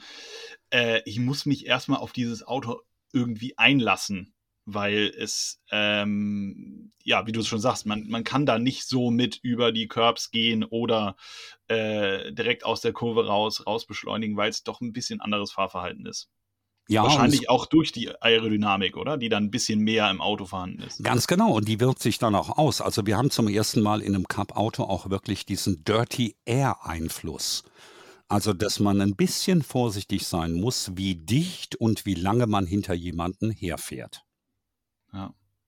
Ist, äh, finde ich mega interessant, weil, ähm, wie gesagt, was ich schon sagte, diese Vorderachse, wenn man die jetzt mal parallel zum 991 stellt, dann ist das echt von vorne, äh, der, da steht er und sagt, moin, hier bin ich. Also wirklich schon mal ein ganz anderer Blick von dem Auto, um es mal salopp zu sagen. Ja, ja, das ist ja äh, das erste Porsche-Rennauto, das vorne breiter ist als hinten, ne, bezogen auf die äh, auf die Spurweite. Also das ist schon äh, ein richtig mächtiges Dienstgerät und ich finde, das tut dem Carrera Cup gut und äh, das dokumentiert auch ein bisschen so die Entwicklung der Meisterschaft. Das habe ich ja immer wieder versucht, in diesem Podcast ein bisschen aufzudröseln. Von diesen ehemals bescheidenen 265 PS, wir haben ja mittlerweile fast verdoppelt. Ja, das stimmt. Also da äh, ist jetzt auch ordentlich, äh, du sagst immer so schön, ordentlich Dampf an der Kette, ne? Ja, ja, das geht schon zügig vorwärts. Wobei, sagen wir mal, die, ähm, die äh, Unterschiede ja jetzt gar nicht mal so krass und groß sind, weil man muss auf der anderen Seite natürlich auch anmerken, das Auto ist schwerer geworden. Ähm, zum einen durch ein paar Elemente, die man halt reingebaut hat. Zum anderen ist es aber ein fast Naturgesetz der Automobilindustrie, dass die Fahrzeuge ja im Laufe der Jahre immer schwerer werden. Das hängt zum Teil ja auch mit der Grundkonstruktion der Karosse zusammen, dass die einfach unfallsicherer gemacht worden ist, im Serienprodukt bereits. Und deshalb äh, Autos eben immer schwerer werden. Das ist der eine Punkt. Und der andere Punkt ist, was mich so ein bisschen gewundert hat, also die runden Rekorde der vergangenen Zeiten wurden nicht unbedingt in Grund und Boden gerissen. Es ist eine feine Weiterentwicklung, äh, die ist sichtbar, aber es ist jetzt nicht so, äh, dass da alles auf links gedreht wurde. Ja. Du hast es auch gerade so, äh, gesagt, dass äh, die, der, der Vergleich äh, zum, zum GT3, den wir so auf der Straße sehen, kann man da überhaupt sagen? Gibt es da einen großen Zusammenhang zwischen den Autos? Also mehr oder weniger würde ich jetzt einmal sagen, nein. Aber wenn, was, was ist denn da so der, der grundlegende Zusammenhang zwischen den Autos? Also, da fragst du allen Ernstes den Falschen. Warum?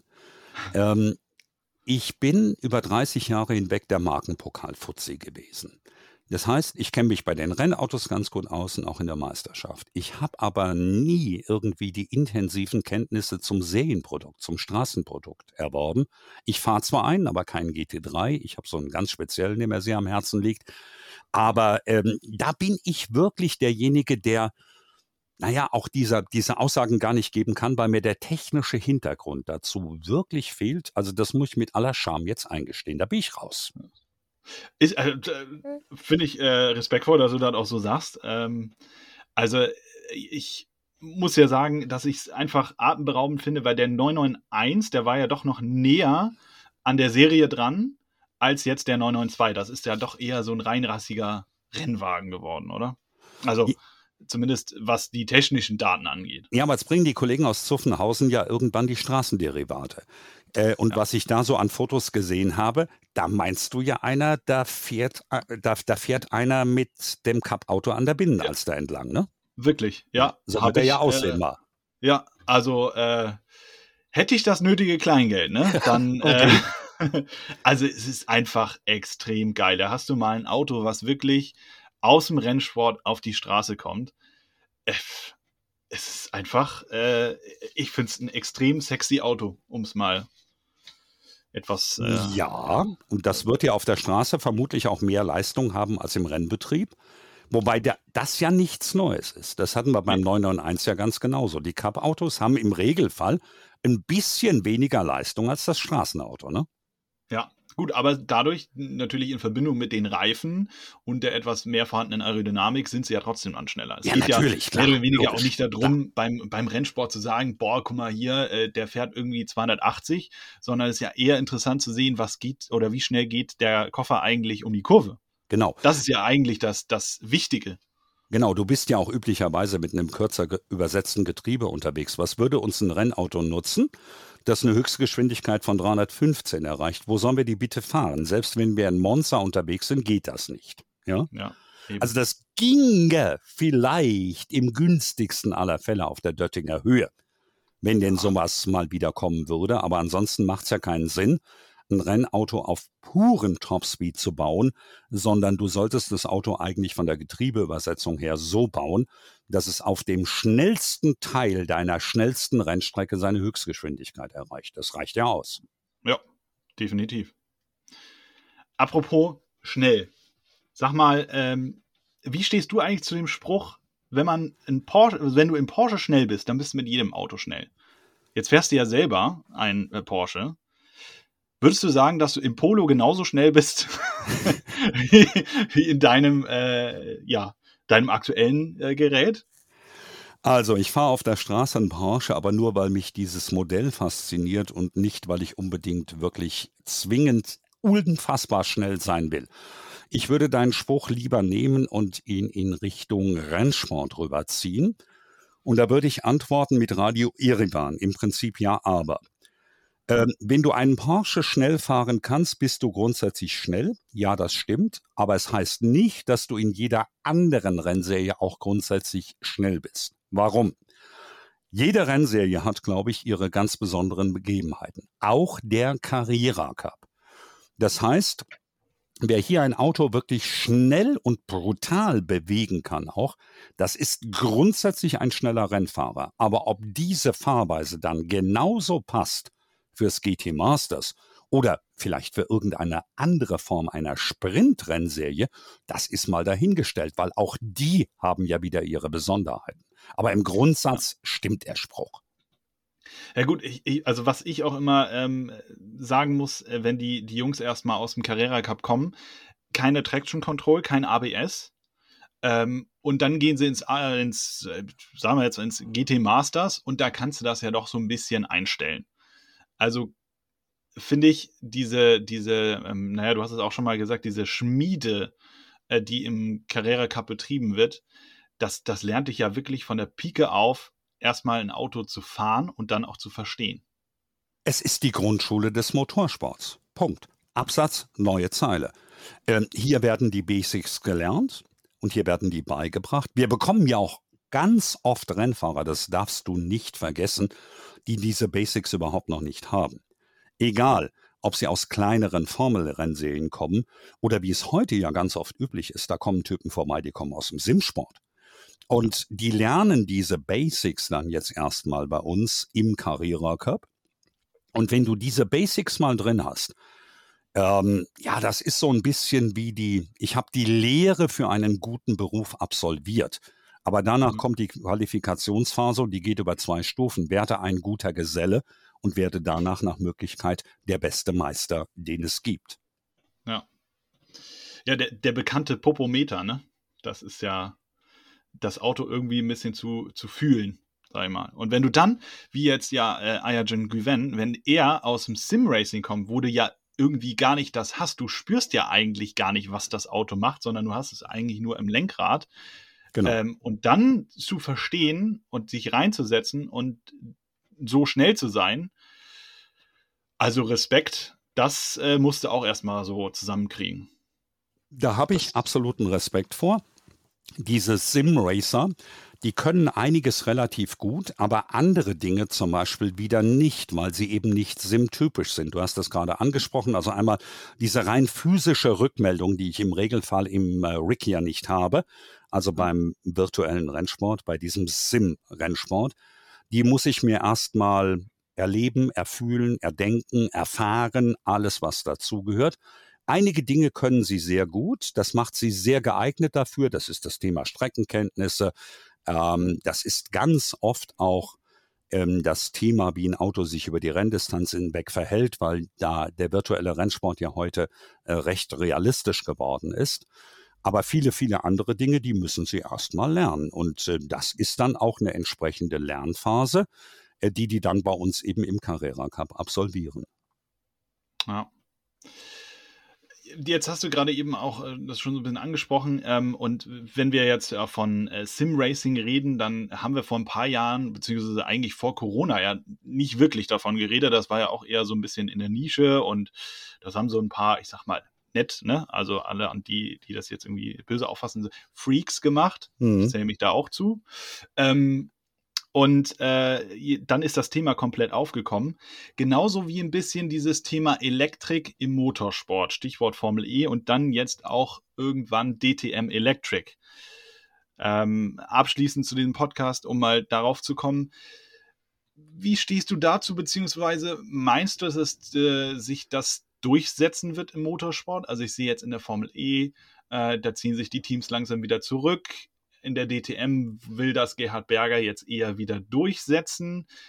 Auch in der Formel 1 ist man sich nicht so ganz sicher, ob man da mit dem aktuellen, ja, alten, sagen wir mal, Verbrennungsmotor noch weitermachen kann.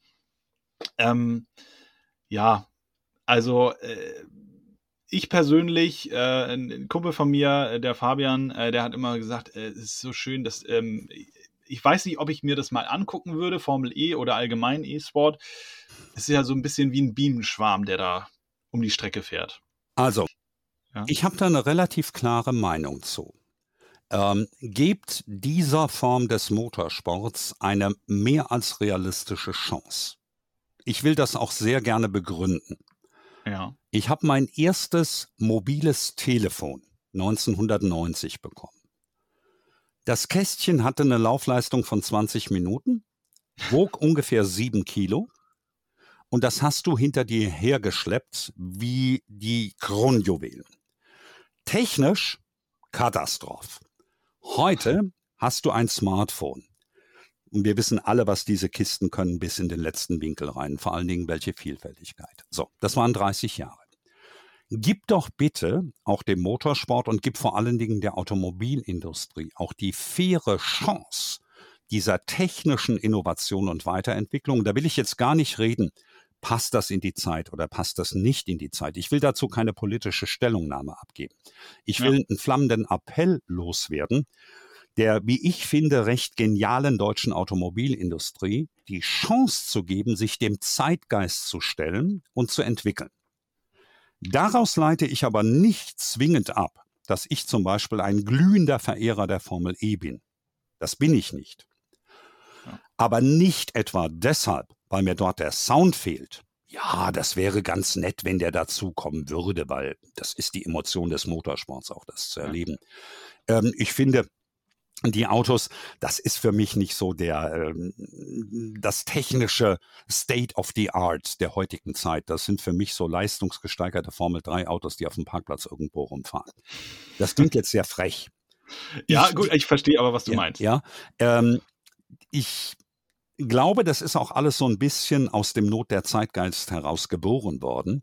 Ich möchte aber damit niemanden absprechen, eben wirklich die Möglichkeit weiter zu verfolgen, diese Form des Automobilbaus und damit auch des Rennsports bitte weiter zu verfolgen. Gebt denen doch auch mal die 30 Jahre vom 6-Kilo-Handy bis zum Smartphone. Das stimmt, ja. Ich bin tatsächlich auch so, was du auch gerade sagtest, ne? Also wenn, ähm, wenn man jetzt die um, um den Kurs fahren sieht, äh, du hast es gerade eben schön gesagt, die Emotion, die fehlt da einfach irgendwo ein bisschen. Vielleicht für den Fan an der Strecke. Die haben natürlich einiges dafür getan, dass sie halt in Städten fahren, äh, relativ äh, interessante Kurse hervorheben, um das Ganze dann auch wieder interessant zu machen. Aber vielleicht gibt es ja, ich meine, guck dir das in manchen Autos ein, äh, an. Da gibt es Soundgeneratoren, die da hinten auf einmal dieses Auto klingen lassen, als ob da Klar. wirklich ein GT3 gerade steht. Vielleicht gibt es ja auch einfach die Möglichkeit, da hinten ähm, sowas nochmal einzubauen, um dann eben diesen Gewicht oder diese gewisse Emotion an den Fan an der Strecke rüberzubringen. Da, genau da an dem Punkt gebe ich dir völlig recht, wobei ich jetzt gar nicht mal weiß, ob das zwingend notwendig sein muss. Da habe ich ehrlich gesagt gar keine eigene persönliche Meinung zu, weil ich mir diesen persönlichen Eindruck noch nicht verschaffen konnte. Aber du glaubst doch auch, dass die Herrschaften, die ein Formel-E-Auto entwickeln oder generell E-Rennsport entwickeln, die bräuchten doch wahrscheinlich weniger als 14 Tage und nur mit der Stelle eines Praktikanten, um den Apparat auch brillen zu lassen, oder? Ja, Definitiv. Das ist also in der heutigen Suppe Zeit, Kartoffeln erledigt. Ja, das glaube ich auch. In der heutigen Zeit. Wahrscheinlich haben sie auch schon irgendwie sowas im Hinterhand. Man weiß es ja nicht. Ja, ja. ja. Aber ja. Ich finde die Form, ich finde die Form der Kraftentfaltung einer E-Maschine äh, phänomenal. Ich hatte die Gelegenheit vor zwei Jahren bei der Markteinführung in dem Taycan Platz zu nehmen. Ja. Hör mal, wenn der Kübel losstürmt, dagegen wird ja ein, ein Cup-Auto zum Catcar. Ja, das ist das ja unfassbar, was der, was der, was das Dienstgerät auf den Asphalt stempelt. Ja. Der reißt ja den also, Asphalt auf. Ich meine, ich hatte immer nur die Möglichkeit, äh, mal einen, nicht so spektakulär, einen E-Smart zu fahren. Ja. Aber selbst da, wirklich, was du sagst, diese Kraftentfaltung in den ersten 100 Metern. Ja. Da wirklich, da ziehst du jeden 911 an der Ampel erstmal ab. Klar, holt ja. er dich danach ein, aber wie das Ding aus den Startlöchern rausschießt, das ist schon wirklich phänomenal. Und ich habe jetzt auch hier in Hamburg gibt es die Möglichkeit, ähm, E-Cards zu fahren, mhm. die dann sozusagen auch einen Boost-Knopf haben. Ja. Äh, mega cool. Also, was du damit, natürlich musst du es auch äh, gekonnt irgendwo einsetzen, damit dir der auch was bringt. Aber bringt irgendwo auch Spaß. Und die haben halt auch so einen Soundgenerator hinten drin, dass du halt eben wirklich das Gefühl hast, okay, da ist irgendwie gerade ja, ein Dreitakter, Zweitakter, der, der gerade da hinten ein bisschen rausbrüllt, ne? Ja, ja. Also. Ich finde ja. auch, wir, Also wir sollten wirklich dieser Form der Fortbewegung und damit auch der Form des Motorsports eine Chance geben, weil unsere Vorfahren, Guck mal, die haben irgendwann mal vor 150 Jahren, haben die sich fortbewegt mit äh, Dampfmaschinen. Da musste in England im Straßenverkehr ja vor selbstfahrenden Kraftfahrzeugen, das waren im Regelfalle damals dampfgetriebene Kraftfahrzeuge, musste ein Mensch vorne weggehen mit einer roten Flagge, weil sie so gefährlich waren, wenn sie schneller als 4 kmh waren. Stell dir mal vor, unsere Vorfahren hätten der Weiterentwicklung der Technik nicht die Chance gegeben, die wir heute auch der Technik geben sollten. Äh, wo wären wir denn dann unterwegs? Deutschland ist ein Land der, wie ich finde, begnadeten Ingenieure und technischen Vordenker gewesen und ist es für meine Begriffe auch noch. Und die verdienen eine faire und realistische Chance. Das stimmt. Wahrscheinlich wird es irgendein Zusammenspiel geben zwischen Verbrennermotorsport und dem elektrischen Sport habe ich keine Ahnung von, habe ich auch keine Vorstellung von. Ich appelliere nur dran, äh, ihnen wirklich eine realistische Chance zu geben. Ja, das stimmt und das finde ich auch ist ein schönes Abschlusswort, ein schöner Abschlusssatz, äh, Burkhard. Gerne. Ähm, damit darf ich mich bei dir recht herzlich bedanken, dass du äh, zu Gast bei mir warst und äh, dir ein wenig äh, der, der spanischen Sonne entflohen bist um kurz äh, ein Interview mit mir führen zu können. Es hat mir riesig Spaß gemacht und äh, ja, endlich mal den Menschen kennenzulernen, dem ich da seit mehreren Jahrzehnten ähm, im Fernsehen und dann im Internet auch zugucke. Also mir auch. Ähm, es war wirklich ein großartiges Vergnügen. Ich musste dafür auch die spanische Sonne nicht zwingend aufgeben, weil mein Wohnmobil ist im hinteren Bereich im Prinzip rundum verglast. Also ähm, ich konnte auf die Olivenbäume gucken und auf den nahezu makellos blauen Himmel. Werde mich dann ins Geschäft stürzen, nochmal weiter um den Rennsport hier in Aragon.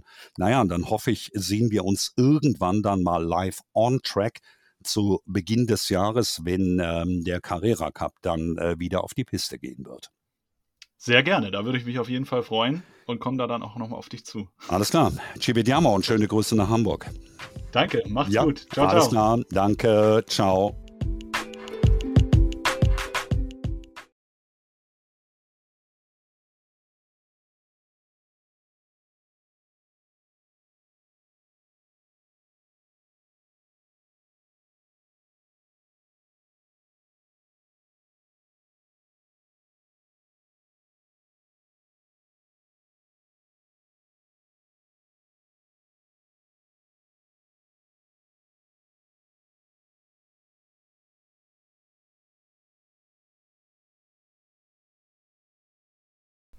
Und damit ein recht herzliches Willkommen zu einer neuen Folge von Race Week.